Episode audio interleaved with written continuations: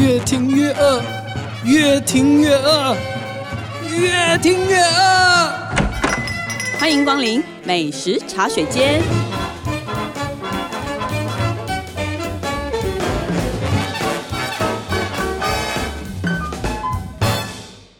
大家好，这里是静好听与静周刊共同制作播出的节目，我是静周刊美食旅游组的副总编辑林义君。今天呢，要跟大家聊一聊，就是大家最爱的港式饮茶。饮茶是的，来跟我们聊聊这个话题，就是最近狂做了一轮港点主题采访的许大头、许世哲。大家好，大家好，哎呦哎呦，好会哦，好会哦，唔该唔该，没有啊，因为今年反正就是你看，连飞到香港都非常的困难呐，对不对？种种因素啦，种种因素，所以嗯，我们就想说，那既然没办法去香港，那我们就在台湾尽情的吃港点。过干瘾。对，但是因为我会觉得说，港式饮茶确实对台湾人来说是有一种怎么样魔力。它就不受时间影响的这种魅力，对不对？对，就很妙。时不时就想要来去饮个茶，这样吃个港点。但是台湾人饮茶的习惯，坦白说，又跟香港人或是澳门就是不一样。广州其实，呃。对，以我 还蛮常去这几个地方的，我我觉得真的很不一样。当然，香港也有变化啦。他们以前当然早期也是有那种推推车啊，就很热闹，港片那种。对对，港港片那种。那但是呢，他们吃，你看他们吃的其实非常非常的简单。香港人有说嘛，一盅两件嘛，所以你去莲香楼或去陆羽茶室，对，或者是真的是广州的茶楼，或者是澳门的那些老茶楼，哎，它就是你可能很热闹。比如说，我常常看到是早上。一个十人桌好了，可是呢，他可能上面就是间隔间隔的坐了四五个人，每一个人都是一个人来，然后呢，桌上就放可能一个叉烧包，然后然后一个可能凤爪或是一个排骨，然后然后另外就就是一壶茶，对，然后报纸，然后报纸，对，就是要报纸，然后呢，所以光客去的时候就会觉得说，哇，这就是他们的日常生活。是很有趣的一个早点的功能。嗯，对，就是个悠闲，呃，有有一个很有仪式感的，我觉得一个早上的的一个开场。嗯，可是呢，同样的场景呢，换来台湾或者是台湾人去到这些香港的茶楼，真的完全都不一样，吃到饱。对。我 我就曾经跟我一个女生的朋友，然后我们俩觉得好像很久没有吃。我还记得在九龙的一个茶楼，我们两个点了一个在可以摆满八人桌的那个点心。然后呢，那个服务生就非常的那个紧张，说：“啊，就是你们真的要点这么多吗？”然后我们说：“对。”我说：“而且我很确定，我们两个女生真的都把它全部吃。”老娘很饿，对，就很想吃。对，所以嗯，我就觉得说，哎，台湾人对这个那个港式点心的，我们觉得是一个正餐的感觉，一个美食飨宴吧，对不对？嗯，听说你最近就是去了一个非常开心的美食飨宴，采访了一家今年夏天最有话题性的港对，今夏最热的话题就是那个大家知道世贸中心楼上那个世贸。联谊社的中餐厅，它以前是纯会员制，就是说你一定要有钱的大大带你进去，才有办法一窥堂澳的这种超高级的餐饮顶点。然后他今年呢被汉来美食承接下来，变成世贸名人坊。嗯，那五月的时候嘛，对他五月承接，然后七月就开幕了，所以其实相当快。然后他这边呢，他就是其实它里面的装潢都是本来就是有名设计师设计的。嗯，他们其实没有每个包厢其实的那个都挺，就像关传庸啊或什么，都是很有名的大设计师做的。他应该只有就是把那个外面的小吃重新做改装，还有梯厅那边。嗯，我是听说他好像就是所有的那个包厢，就是把它全部修缮。其实光修缮，因为它很多是，比如说什么 Hermes 的皮椅啊，或什么，就是一些很很地毯啊，很对厉害的。然后，但是小吃部那边是重新装潢，我很喜欢他小吃部现在的环境，就是一种很高雅的感觉。其实它非常的香港，就是高级中餐厅的感觉。听说花了四千万改造。对我问了，对我说哈，光动这样子其实就就花了四千万，就是做出那种典雅的感觉。他好像就是用了蛮多铁件的东西，就把它那个小吃部的一区一区这样子围起来，就是又有穿透感又有隐私性这样子。对对对所以我还蛮喜欢他他那个味道，而且我所以我觉得中午如果约几个朋友去那边吃点心，其实是一件呃，对啊视觉跟味觉都非常享受。窗外就是那个三十四层楼高那个新一区的 view。对，就是不一定要去包厢哎、嗯，对对对我反而比较喜欢小吃部那种感觉。对，对那他的点心呢？我觉得他点心像他这次，当然大家都知道副歌嘛，然后他香港的那种点心真的是非常厉害，港点做的非常厉害。那像我觉得最厉害的是他这次就是他们有为世贸店这次开发一些新的点心，像有一个我我觉得必吃的叫做编织酥，编织就是编织包的编织，它就真的把一个点心做成像编织包一样，它是用那种明酥的皮去一条一条把它编织成像是名牌包的样子。然后里面包的是波特菇跟鸭肝去炒的一个法式馅料，哦，对，然后因为它用明酥，所以你炸的时候它等于是油全部避光了，只剩下很香酥、很酥松的那个口感。嗯，难怪我看很多人脸书有分享这这个啊，这个菜就是超 IG 的一道点心。对，对而且它其实它不止重看了，它也蛮重吃的。像我刚刚讲到，其实就是它炸完以后，它等于不油了嘛，油都逼完了，只剩下酥的口感。所以你咬下去的时候，你牙齿会先穿过那一层酥酥松松的外皮，然后外里面那个菇的汁水跟那个鸭油的那个鲜美，就马上在你的舌头里面散开，这样子，你就一嚼一咬一咬一咬一咬，就慢慢的整个那种香浓的感觉就浸润在你的口腔里面，嗯，对，所以好看又好吃。好看又好吃。嗯，它其他还有什么是你有印象的？那像他们家一定要吃就那个虾饺皇，就超大颗，嗯，对它，然后它的那个馅里面就是好像还拌了一点点葱油做引味，所以你的会觉得尾尾韵有一个很香的味道，可是你又说不上是什么。嗯，后来我去问才知道是葱油，对。对，而且他们重点就是他们的虾饺一定就是现当天现点现包现蒸，所以你会吃到那个皮是完全非常的 Q 弹，然后馅也是就是它不用打任何东西，就觉得有非常多虾的汁水这样子沁出来。嗯，对。这个虾饺皇其实，呃，副歌，我想有些人可能有些听众可能不知道，就他叫做正经富，然后就是他曾经很长一段时间是香港富豪的，就是家厨，然后在香港是被称为影视厨神，然后所以他在香港的餐厅就叫做名人坊，然后但是他其实在各地都有兼修餐厅，就是他他都有当等于是顾问还是、嗯，总监对总监这样子。嗯那台湾因为就是跟汉来合作，所以在高雄、台中、台南都有名人坊。那他其实，在澳门还有一间叫做帝皇轩。我印象很深刻，是因为我上次就去帝皇轩吃他的点心，哇，我真的觉得，而且我我因为我去他餐，他我去他厨房看，包括拉肠粉的，就是那种功夫，就是他真的是分门别类。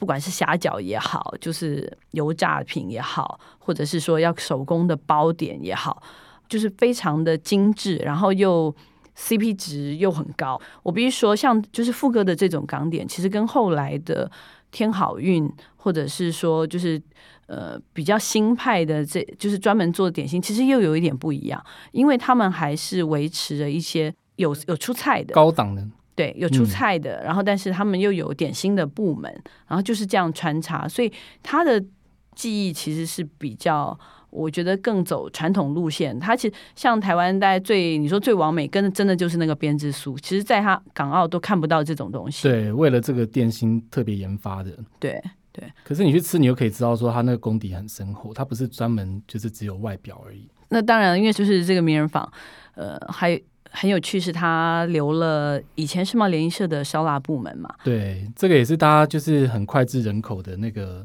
世贸联谊社中餐厅以前的烧腊团队，他把它整整个留下来。嗯，对，所以其实今年本来听到世贸联谊社说要收了，大家本来想说啊，那以后吃不到他的烧腊怎么办？结果还好，他有把它留下来。那像就是他的片皮鸭啊、烤乳猪这些都继续可以在世贸名人坊吃得到。嗯，那我觉得他非常厉害的是他的那个烧腊主厨，因为他们大楼的关系，所以你是不可能用比如说明火或是炭火这种，对嗯他只能就是用瓦斯炉去烤。可是他可以把那个鸭的身鸭的皮烤得非常的酥脆，然后不会有多余的水汽这种感觉。对，对，然后他上上桌的片皮，我觉得也蛮细致的，是不是？他会把那个油给你先撇掉，油完全没有。对，所以它放凉还是非常的酥，非常的好吃。对它这个真的很厉害，我觉得这个是一直延续的啦，这个美味是一直延续的。对对。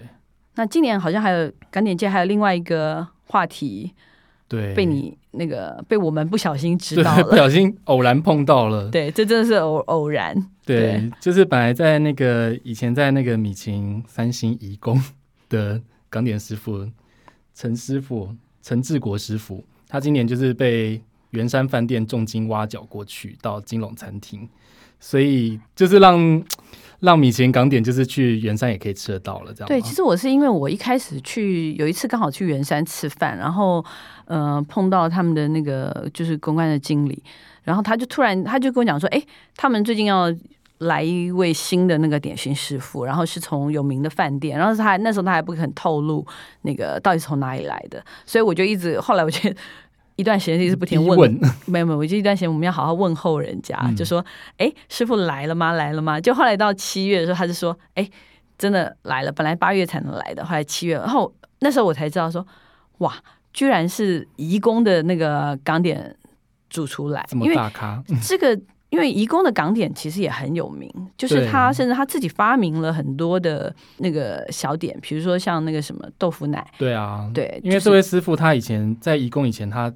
经历就很丰富，他在像韩赛美啊，然后他以前还去过日本当那个去名古屋当人家就是中餐厅的港点研发主厨，嗯，对，所以他经历蛮丰富的。那他为什么会愿意去圆山？但圆山的金融餐厅其实也是一个。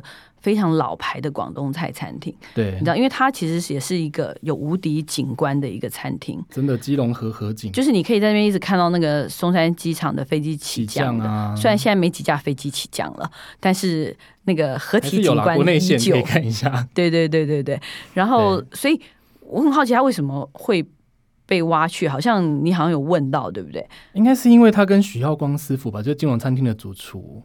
徐耀光师傅，他们以前在韩赛美还有在日本的时候都是同事，我觉得应该是有这一这一份情谊在，所以他就是当然不会单单只是重金礼聘这样子的理由啦。嗯，所以还是等于说有老交情的同事，所以他才愿意，他才过去这样子。对啊，那你最最因为当然他好像他豆腐奶也有搬过去，对，而且这个雪山豆腐奶其实大家都觉得好像是在移工，但是其实他以前在。一金华城的一家港式餐厅，他就在做了，哦，所以等于是在移工打响名号。嗯嗯嗯，对他蛮早以前就做了。然后像这个豆腐奶，它其实虽然讲豆腐奶，可它里面的内馅没有加豆腐，它等于是就是用两种气质去调成馅，然后下锅炸过以后，它外面那个皮就酥酥脆脆的，里面是 QQ 的坎西这种感觉，又有奶香。对我记得那个热热吃，真的哇，真的非常好吃，对，超迷人。对对。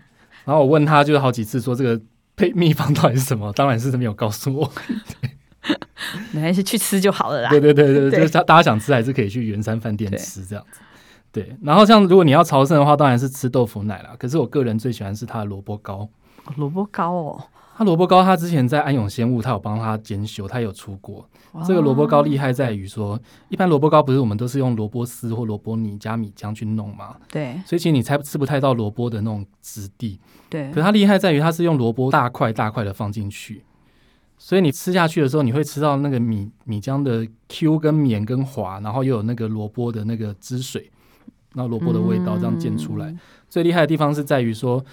它那个萝卜还不会跟那个膏体分离，就是很完整的这样。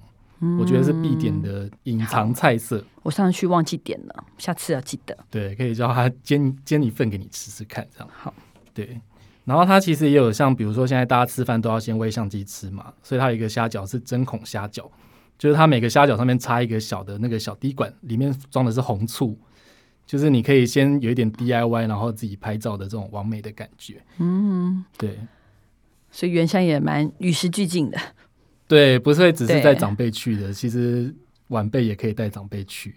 我那天其实有去，我其实上个礼拜有去，嗯，生意非常非常的好，对啊，完全座无虚席，真的。中午的时候，每一个人桌上都是一堆各种的这种，你你刚讲的港点，我记得还有一个什么，他他其实出了一个特别菜单呢，就是像他的什么黄金奶黄卷啊这些。通通都是他比较推荐的。对，因为很多其实像你刚刚讲黄金奶黄卷，这个也是他徒弟后来有拿去大陆比赛有得奖的。对啊，就是改良改良的驴打滚，就是糯米皮包那个裹那个黄豆粉，可是它里面又有那个奶黄馅。嗯，对，我觉得其实他的他的点心真的蛮厉害的啦，就是讲不完。嗯，真的真的蛮蛮多可以尝试的。对，所以而且再加上他，因为他师傅就是另外那个就是主厨徐耀光师傅的菜也很厉害，他现在好像用龙胆石斑做了一整个。呃，就是一一个特别的 menu，推广在地渔业的一个 menu，对不对？对，但我觉得他每一道都非常的实吃，然后对对，它是那种广东菜的做法，去什么生滚啊，或者什么去处理这些龙胆石斑，我觉得真的是给这个我们很熟悉的食材有一点不一样的诠释。因为我觉得香港人真的很会煮鱼，哎，就是特别是火候的部分。而且我觉得可能吧，就看到徐耀光，还你知道，因为他他的那个。他跟那个台中的那个渔业楼的徐文光，对两两兄弟，我觉得每次只要看到就是他们两兄弟主厨在做，你就会觉得有他们在，你就会觉得很安心。我我那天去，我没有跟他打招呼，因为我不太想打扰他。但是我真的看到他的那个身影出现在那个餐厅里面，话我就想说，嗯，今天还 厚实感，对对对。心里就有底了啊！今天这一餐应该不会差到哪里去。对对对对，我觉得他的菜真的是，虽然你要跟时下那种就是很 fancy 的摆盘比，可能没有那么华丽，但是他真的是吃下去你会觉得啊，有被疗愈到的感觉。所以我觉得吧，就是尤其饮茶、港点这种这种类型的餐厅哦，呃，当然我们当然后面也有很多新的餐厅开，可是我一直觉得台北的这样子老牌的。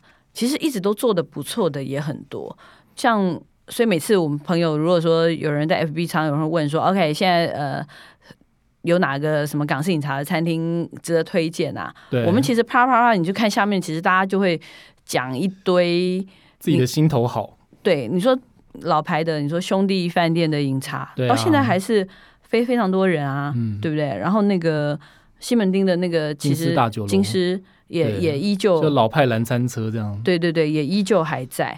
好，你之前好像也采访过，有一家好像东区也是很老牌的。对，玉玺饭店。嗯，对，他在那个忠孝敦化跟国父纪念馆中间，它就是一个。它的招牌就是一个紫红色的拱门，很像以前老牌饭店，就是会到车道那种一个。我以我以前以为他只做婚宴，对，可是他一般人可以进去，而且他下午你可以就是他有一个特殊的点法，就是你可以可能几道多少钱这样子，你可以自己随便自己选。那除了它港点之外，它还有热炒啊，还有什么汤啊，你可以就是自己带家人去吃一个便餐都很方便。嗯，对，所以它的港点也不错。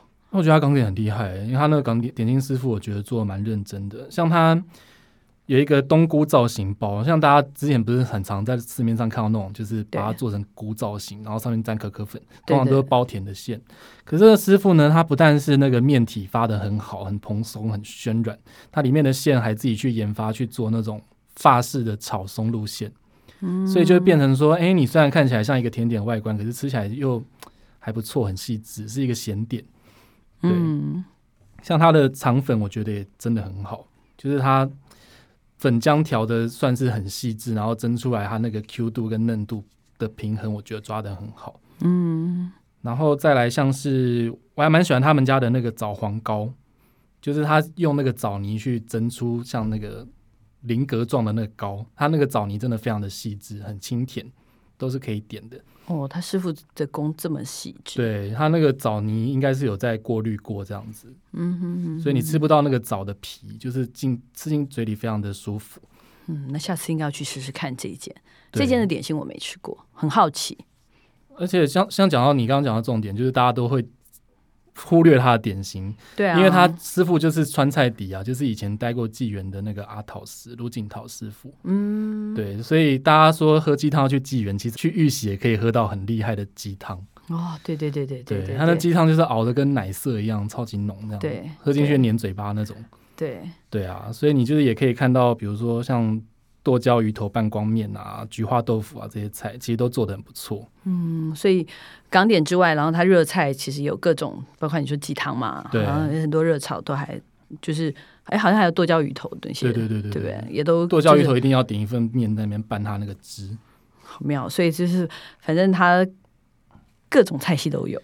对，我觉得就是反映你一开始讲的，就是台湾人什么都要 这种点餐的习惯。但我觉得还是，但嗯，我不知道哎，我我可能我个人我会觉得说广东菜，我还是希望它是，如果它是很很很专门的在做的话，我会我会觉得还是还是比较有特色啦。像我自己比较喜欢去。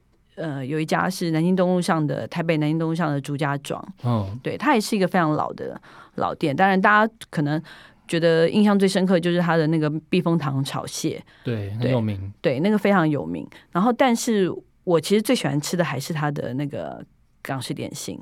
然后，因为我是知道他的那个厨房里面大概。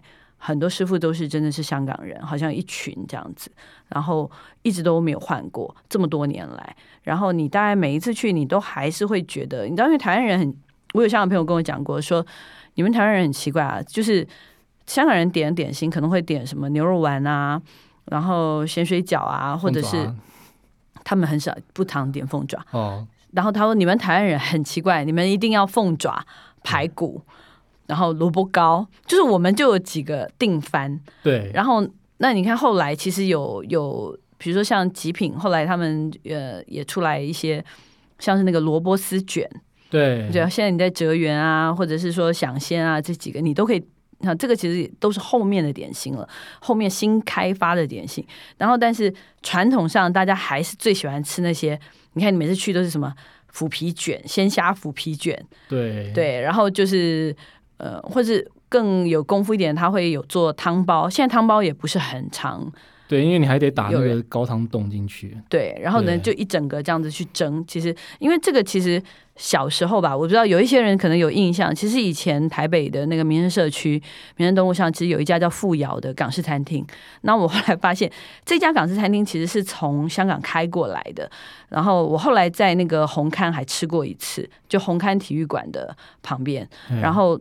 它就是非常，它就是有一有一个那个呃汤包是非常非常有名的，然后它的所有的那个港点，那后来大概十几年前就已经倒了，对。然后现在你说我，比如比如说像兄弟啦，或者是说还有一些像月华轩啦，那还有像大家可能之前有一些二十四小时的港点，我会觉得有时候会觉得他们做的比较粗一点。嗯，对，我会觉得那个，然后我会觉得那个港点的细致度，其实还是看各个那个师傅的手路。所以我觉得，像以平均值来说，我自己个人我是比较推荐祖家庄的，就它包括肠粉都拉的很好。哦，对，就我觉得很不不太容易啦。其实你会拉肠粉的，跟你会包那个。虾饺的，然后跟你会处理那个鲜虾腐皮卷，其实这是完全不太一样。每一道都需要它独特的门路。对对对对，所以我觉得还好啊。我觉得嗯，有这些店，所以即使我们现在没有办法，因为种种原因去不了香港，对对，去不了香港，但是在台湾还是可以吃到一些还蛮道地的这个港式饮茶。对，感谢各位香港师傅、台湾师傅的努力。对对。真的，那我觉得反正以后我们还是会继续开发，看看继续试吃，看看各地是不是有更好的这这种港点来推荐给大家。那就大家敬请期待喽。嗯，好，那今天我们就先聊到这边，待会呢我们休息一下，再来我们的试吃单元，待会见。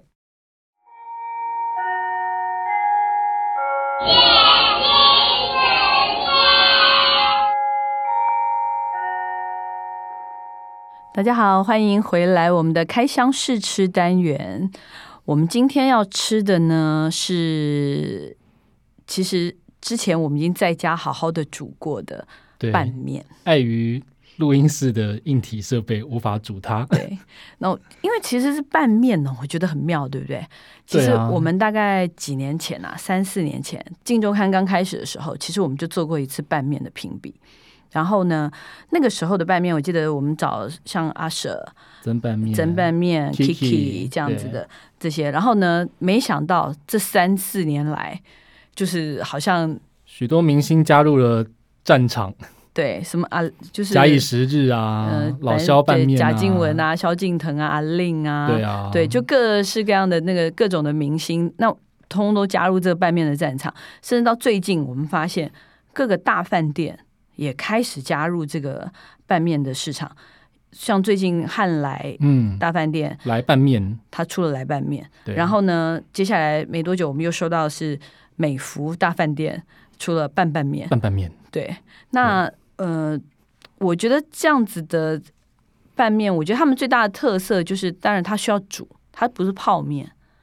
对，就多了一份自己煮的感觉。对，那我们来看一下他们这个这个有什么？现在好像都很流行用这种关庙面哈，日晒面。嗯，但他们两个面不一样啊。对，对啊，其实来拌面是宽面，对不对？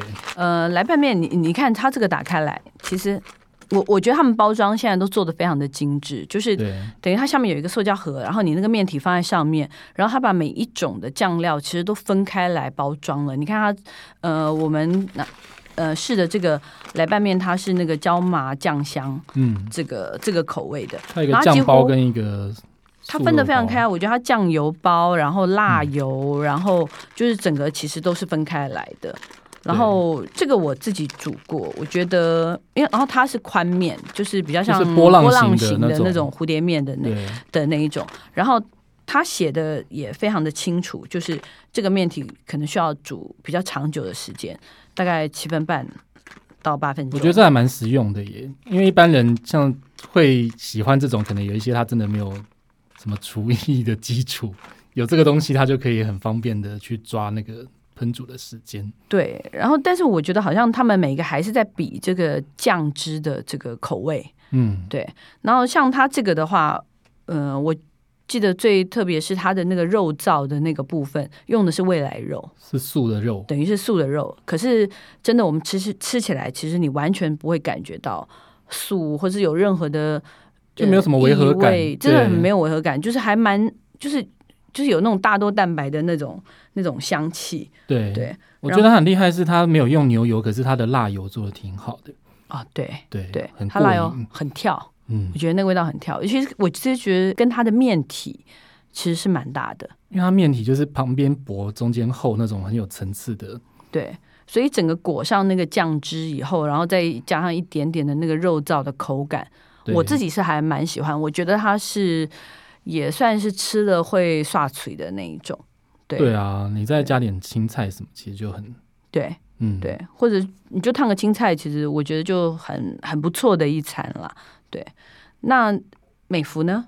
美孚它的拌拌面，它一口气出了四个口味，嗯分别是牛香葱酥、黄金蒜油、葱香开阳跟极致椒麻，等于是他一口气要把好球带整个拉到很广。可是我觉得这样蛮好的呀。我有时候买一盒拌面，我会觉得都同一个口味，我觉得吃了两次，不晓得我很喜新厌旧，我对口味，我就无法吃同样的东西，对不对对我是对下一餐我无法吃一样东西的。那我我那时候我就觉得说，哎，美孚这个拌拌面酱有还蛮有打到我的，因为它四个口味各两包，等于两人小家庭这样子。对对啊，对，而且它分量还蛮还蛮够的耶。嗯，而且它的面是那种比较细的卷面，它扒酱汁的那个程度扒的更好。嗯，对，像我自己有煮过那个牛香葱酥，它就真的是你拌下去，你就会觉得那个牛油味真的是非常的诱人。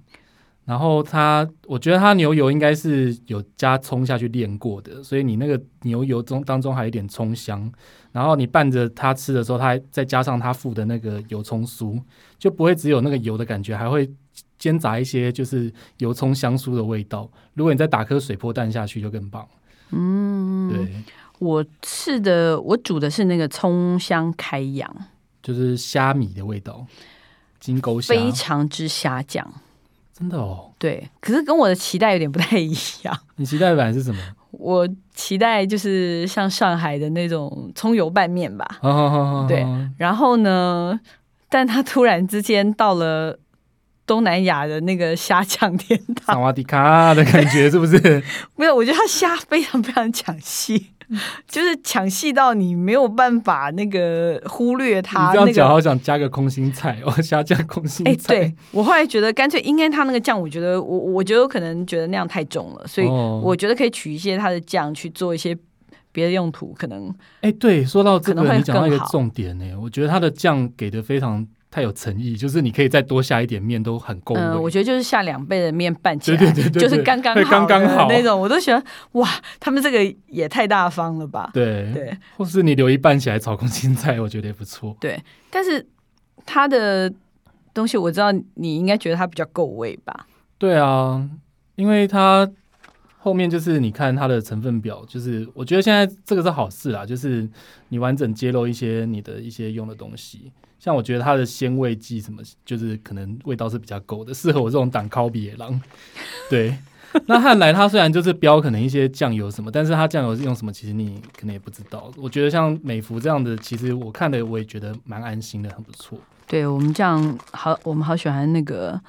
就是研究人家有啦，那个像来拌面，它有标，它用的是金兰酱油哦。人家它什么黑豆豉什么，它其实都有标。但当然，你看他们有一些添加剂什么的，对啊他们其实也还是还是有，他们其实就是还蛮诚实的标示出来的。嗯，对，因为我觉得这种这种怎么讲保存食嘛，你不太可能就是要多天然，但是他们就是细菌也爱吃啊，就坏掉。对，但是我我会觉得说这个，嗯，至少我觉得虽然他们是很晚很晚才加入这个市场的，但是这两个大饭店好像还做出了一点自己的风格，对，我觉得高级感也做出来。对对还蛮不错的。大家如果有兴趣的话，可以这个可以买来试试看。偶一为之，来个小奢华宵夜。对，因为现在因为你选择太多了，对，但是至少我觉得他们两个是都有一点记忆点的。嗯，OK，那希望大家喜欢我们今天的节目。如果想知道更多的美食情报，欢迎关注进食旅的 FB、YouTube 频道，或者是静周刊的网站。谢谢大家的收听，也请持续锁定由静好听与静周刊共同制作播出的美食茶水间。我们下次见，拜拜想听爱听，就在静好听。